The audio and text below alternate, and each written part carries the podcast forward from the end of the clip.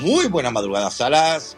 Recomendación de la semana viene además con homenaje, homenaje yo creo que más merecido. Hablamos de Juan Muñoz Martín, que falleció hace unos poquitos días, que posiblemente a muchos no suene por nada el nombre, pero que fue el escritor de varios cuentos infantiles, especialmente uno que yo creo que hemos leído todos, que es Fray Perico y su borrico.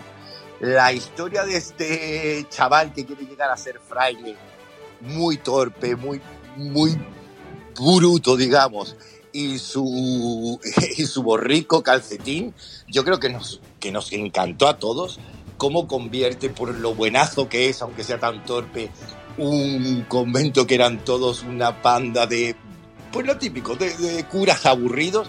Yo creo que nos ha llenado a todos, todos lo recordamos. vamos, yo no lo leo desde mi infancia y aún recuerdo a Fray Perico y recuerdo a Calcetín. Así que homenaje más, más que merecido que se nos olvida muchas veces lo, que influye en este tipo de libros en lo que somos en el futuro. ¿eh? Así que espero que os guste tantísimo, me ha gustado a mí. Si lo habéis leído hace muchos años, volverlo a hacer y si no a vuestros hijos. Así que esta es mi recomendación de la semana. Besos a todos y a todas.